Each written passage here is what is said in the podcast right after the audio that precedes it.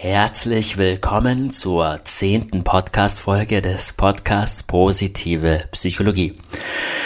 Mein Name ist Stefan Passvogel und Servus zur zehnten Podcast-Folge mit dem Thema die ideale Elternmethode. Wie kommt es zu dieser Podcast-Folge?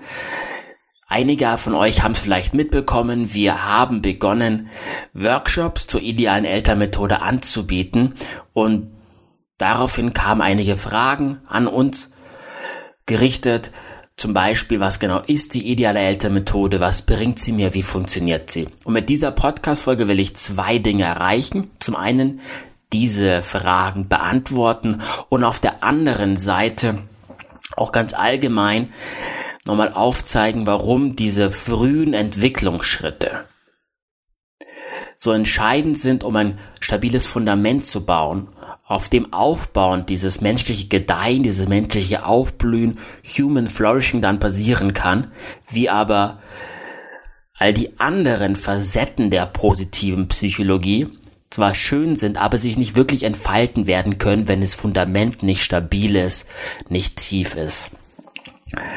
Und in diesem Sinne, lasst uns direkt starten.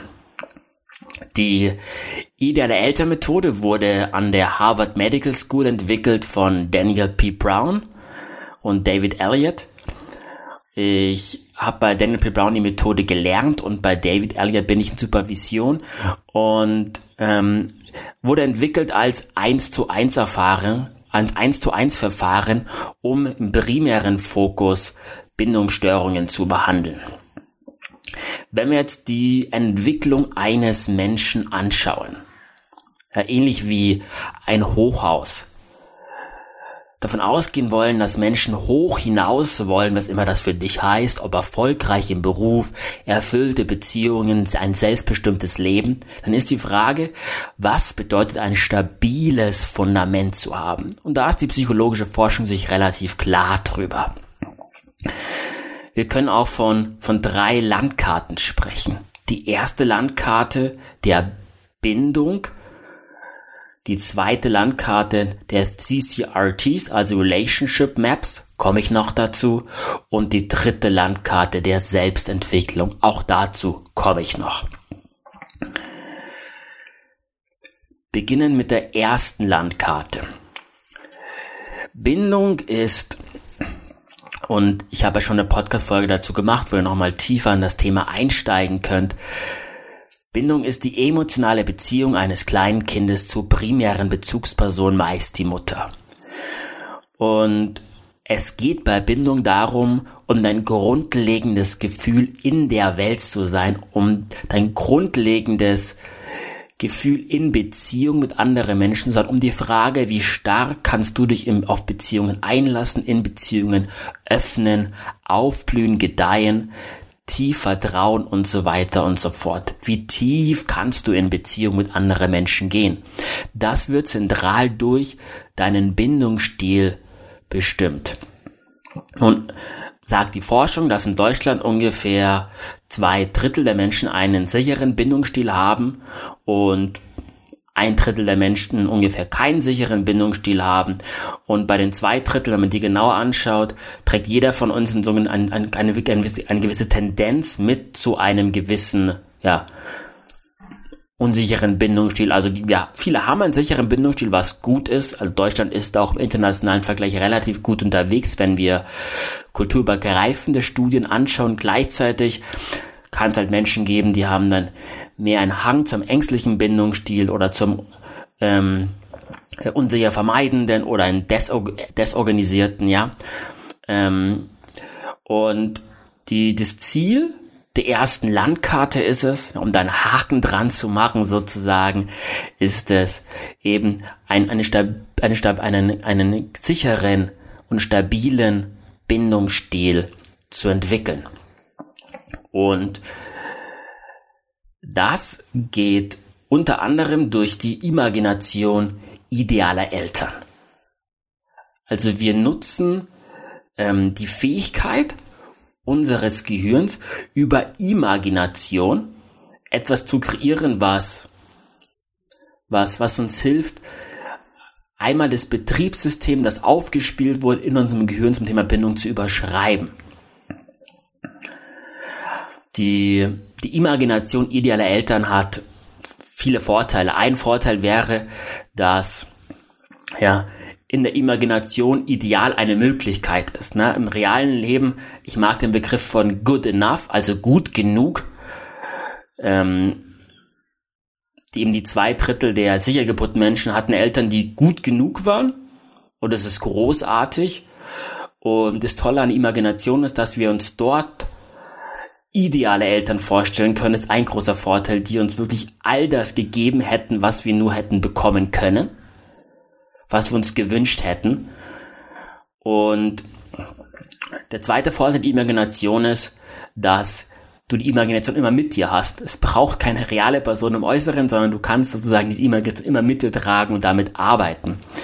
Wenn du dir nun diese idealen Eltern, mit ideal ist in dem, dem Fall was ganz Spezielles gemeint. Also was sind gute Bindungsfiguren, wenn du, die, wenn, wenn du dir diese idealen Eltern eben auf spezielle Art und Weise so vorstellst, dass du ein tiefes Gefühl der Sicherheit und, des Ge der Geborgenheit spürst und dir vorstellst, wie genau diese idealen Eltern mit dir sind, dann wird sich über die Zeit, wenn du diese, diese Imagination in eine gewisse Zeit durchführst, dein Bindungsstil eben zunehmend Richtung sicher ver ähm, verändern oder beziehungsweise diese leichten Tendenzen zu unsicheren Bindungsstilen werden sich auflösen. Wichtig ist dazu zu sagen, dass ähm, Bindung etwas Vorsprachliches ist. Wir lernen Bindung zwischen dem 6. und 24. Lebensmonat, wo wir noch nicht sprechen können, noch keine Worte haben, um die Welt zu begreifen. Und dementsprechend ist es eine, auch noch nicht wirklich Emotionen haben. Also wir haben zwar emotionale Reaktionen, aber die sind noch nicht wirklich fein ausdifferenziert. Das heißt, wenn irgendeine Methode an diesen Kern der Entwicklung will, an den Bindungsschüler ran will, dann ist es immer ein körperpsychotherapeutisches Verfahren oder ein körperorientiertes Verfahren. Heißt ganz einfach, dass immer wieder darum geht, nicht dir nur was vorzustellen, sondern wirklich wahrzunehmen, wie du, wenn du sozusagen in deinem Körper bist und in deinem Körper zurückspürst, wie es war als Kleinkind und da diese Imagination erlebst und wahrnimmst, was es mit dir auf körperlicher Ebene macht, dann wirst du am wahrscheinlichsten dort einen Shift erleben. Also das ist äh, die, die Methode der Imagination idealer Eltern. Und da gibt's zehn bis zwölf verschiedene Imaginationen, die wir im Workshop nutzen zuallererst mal allgemeine Imagination, Imagination, dann auch immer auf dein konkrete Herkunftsfamilie zugeschnitten, dann wiederum auf verschiedene Bindungsstile und so weiter und so fort, um eben eine, eine solide Basis an Bindung zu schaffen. Und das ist die erste Lernkarte. Und diese erste Lernkarte ist deswegen wichtig, weil mit dieser Bindungserfahrung beginnt die Entwicklung von drei zentralen Entwicklungslinien in der Psyche eines Menschen. Die erste ist die Beziehungsfähigkeit. Und ähm, die, die, die Bindung ist halt das Fundament zum einen dafür. Die andere Linie, die beginnt sich zu entwickeln, ist die Selbstentwicklung. Du musst dir vorstellen, dass Bindung heißt ja, dass sozusagen du bei der primären Bezugsperson, meist der Mutter, einen sicheren Hafen hast. Ein Ort hast, wo du dich wirklich sicher und wohl fühlst und von dem du ausgehend als Kleinkind die Umwelt erkundet hast immer komplexere Spiele ausprobiert hast und ein immer stärkeres Selbst entwickelt hast. Also die zweite Entwicklungslinie ist die der Selbstentwicklung. Und deine eigene Selbstentwicklung, zu wissen, wer du bist, dein Verhalten so organisieren können, dass du deine Ziele erreichst, ähm, deine Bedürfnisse im Leben umgesetzt zu bekommen, das Leben zu leben, was dir entspricht, was dich erfüllt und so weiter und so fort. Das ist die zweite Entwicklungslinie, die eben auch fundamental auf der, mit der Bindung beginnt. Und das dritte ist, die Emotionsregulation. Ja, Emotionsregulation als zentrale Fertigkeit im Leben eines Menschen, ähm, die eigene Emotionen wahrzunehmen und entsprechend zu regulieren. Die, die Neurowissenschaft ist da recht klar. Wir Menschen denken ja häufig, wir bestimmen kognitiv mit unseren Gedanken und unseren kognitiven Überlegungen die Richtung unseres Lebens, aber tatsächlich sind es deutlich mehr die Emotionen, die uns in ein gewisses Fahrwasser hineinbringen. Also sozusagen ähm, unser emotionales Erleben bestimmt die Richtung unseres Lebens und wir rechtfertigen häufig kognitiv hinterher, warum wir eine Entscheidung getroffen haben, dabei waren es Emotionen, die uns in eine Richtung betracht, gebracht haben. Und deswegen ist die Fähigkeit der Emotionsregulation sozusagen, wenn du, wenn du dein, dich selbst als Segel vorstellst, ist es das, das Steuerruder. Also ein guter Steuermann zu sein im Segelboot, mit dem du dich durch die Unweiten der Meere des Lebens schiffst. Ja, das ist die dritte Fertigkeit, die mit der mit, mit der Bindung beginnt. So, das ist die erste Landkarte, die Landkarte der Bindung. Die zweite Landkarte ist die CCRT-Landkarte. CCRT steht für Core Conflict Relational Themes ist ein Fachausdruck, heißt nichts anderes, dass festgestellt wurde, selbst Menschen, die einen sicheren Bindungsstil haben, geraten häufig in Beziehungen immer wieder an dieselben Probleme. Es gibt da diesen schönen Satz, dass jede Beziehung ist ein Lösungsversuch für vorherige Beziehungen. Also ähm, wir, wir Menschen in, in, geraten, ob es in Freundschaften, in Paarbeziehungen, in beruflichen Beziehungen, für alles spielt es eine Rolle, immer wieder in dieselben Fahrmuster hinein. Und und diese Muster, die entwickeln sich so erst ab, ja, ab dem zweiten Lebensjahr, größtenteils zwischen dem dritten und vierten Lebensjahr, dann, wenn wir schon Sprache haben. Das heißt, der Vorteil davon ist, dass wir da mit den Mustern schon direkt sprachlich arbeiten können. Häufig hilft es schon den Menschen sozusagen über ihre vergangenen Beziehungserfahrungen nach diesem CCRT-Verfahren reflektieren, dann rausfinden, welche Muster sie immer, welche Muster, Muster sie immer wieder hineingeraten ja, Beispiel gerade immer wieder an Partner oder Partnerinnen, ähm, wo ich das Gefühl habe in der Beziehung, ich kann nicht voll ich selbst sein, ich muss irgendwelche Teile meiner selbst abschneiden oder dürfte nicht meinen Lebensweg gehen, wäre beispielsweise ein mögliches Muster. Oder ich gerade immer wieder an Partner oder Partnerinnen, die Zeit für mich haben, die wirklich für mich da sind. Oder ich gerade gerade immer wieder an, an, an, an, an, an eine Firma, an Führungskräfte, an Menschen, die, die mich nicht wirklich wertschätzen, die mich nicht sehen und so weiter und so fort. Also diese ganzen Muster herauszuarbeiten und dann häufig kognitiv zu verstehen, kann schon viel in Bewegung bringen, um, äh, um da ein neues Verhalten in Gang zu setzen. CCRTs von der anderen Seite betrachtet, wäre der psychologische Fachausdruck dafür Schemata. Schemata sowas wie ein Glaubenssatz, aber ein Glaubenssatz, der sehr unbewusst abläuft. Du kannst dir als Metapher vorstellen, du hast ein ein Computer vor dir und einige Tabs sind offen und einige, also einige Programme sind offen auf dem Bildschirm und einige laufen im Hintergrund in, auf, auf, in, unten in den Tabs mit. Und diese ganzen Tabs sind die ganzen Glaubenssätze, die wir in früher Kindheit uns angeeignet haben und die unser Leben bis ins erwachsene Alter hinein prägen. Das kann beispielsweise was sehr Subtiles sein. Also es muss gar nicht ein zentrales Eigen sein. Es kann zum Beispiel sein, dass wir einfach in einer Familie aufgewachsen sind, wo ähm, die, die Eltern immer so das Gefühl haben aus ihrer Kriegsvergangenheit oder aus ihrem von eigenen Elternhaus, dass immer zu wenig da ist. Es ist immer zu wenig da. Zu wenig Geld, zu wenig Essen, ähm, alles ist irgendwie ein Mangelware. Und dann, dann, dann wachsen wir auf mit, mit einem Programm in uns am Mitlaufen, das immer glaubt, dass im Leben zu wenig da ist, dass das Leben aus Mangel besteht, dass wir immer kämpfen müssen, um irgendwie zu überleben. Und es kann beispielsweise ein sehr tiefgreifendes Muster sein. Das haben wir gar nicht auf dem Schirm. Der Tab ist gar nicht offen. Und trotzdem bestimmt es die ganze Zeit unser Handeln im Leben. Das kann ein anderes Muster sein, wie zum Beispiel nur wenn ich leiste, werde ich geliebt. Ja. Um, ähm, um auf das Buch Dorian Gray zu verweisen und äh, ja. Also gibt, gibt verschiedene Schemata, die im Hintergrund mitlaufen und in der Schematherapie ist das Ziel, erstmal diese Schemata zu erkennen und damit ist schon ganz viel geleistet. Und da haben wir großartige Möglichkeiten in unserem Workshop, diese Schemata zu erkennen und dann sie aufzulösen. Und was wir da nutzen, und das finde ich persönlich recht charmant, ist einfach, dass wir diese starke innere Repräsentation der idealen Eltern, die wir vorher schon aufgebaut haben für die Bindung, dass wir die nutzen, um die Schemata aufzulösen. Zum Beispiel, wenn du Eltern hattest, oder ein Elternhaus oder eine Vergangenheit hattest, vielleicht auch waren die, die also die, die frühe Schulzeit oder die späte Zustand, wo immer, wo immer du diese Muster gelernt hast, nehmen wir mal an, du hättest das Muster gelernt, nur wenn ich leiste, werde ich geliebt und respektiert. Dann stellst du dir dann eine, eine, eine Kindheit vor mit idealen Eltern, die dir in jeden Augenblick genau das Gegenteil vermitteln, die dir vermitteln, dass du unabhängig davon, was du leistest, vollkommen egal, dass du einfach geliebt und wertgeschätzt wirst. Und kannst über diese Imagination wieder ein altes System überschreiben und ein neues System aufspüren. Und somit sowohl in Beziehungen auf der CCRT-Ebene als auch allgemeinen Leben Schemata Schritt für Schritt auflösen und diese ganzen unbewussten Programme, die dich vielleicht gefangen halten, die dich fesseln, die im Hintergrund mitlaufen, all die bearbeiten. Die dritte große Landkarte ist die Landkarte der Selbstentwicklung. Die Selbstentwicklung beginnt bei den grundlegenden Gefühlen, das du zu dir hast. Also, was spürst du, wenn du über dich selbst nachdenkst? Wie denkst du über dich selbst nach? Ist da ein gutes Gefühl? Sind da wertschätzende Gedanken gegenüber dich selbst?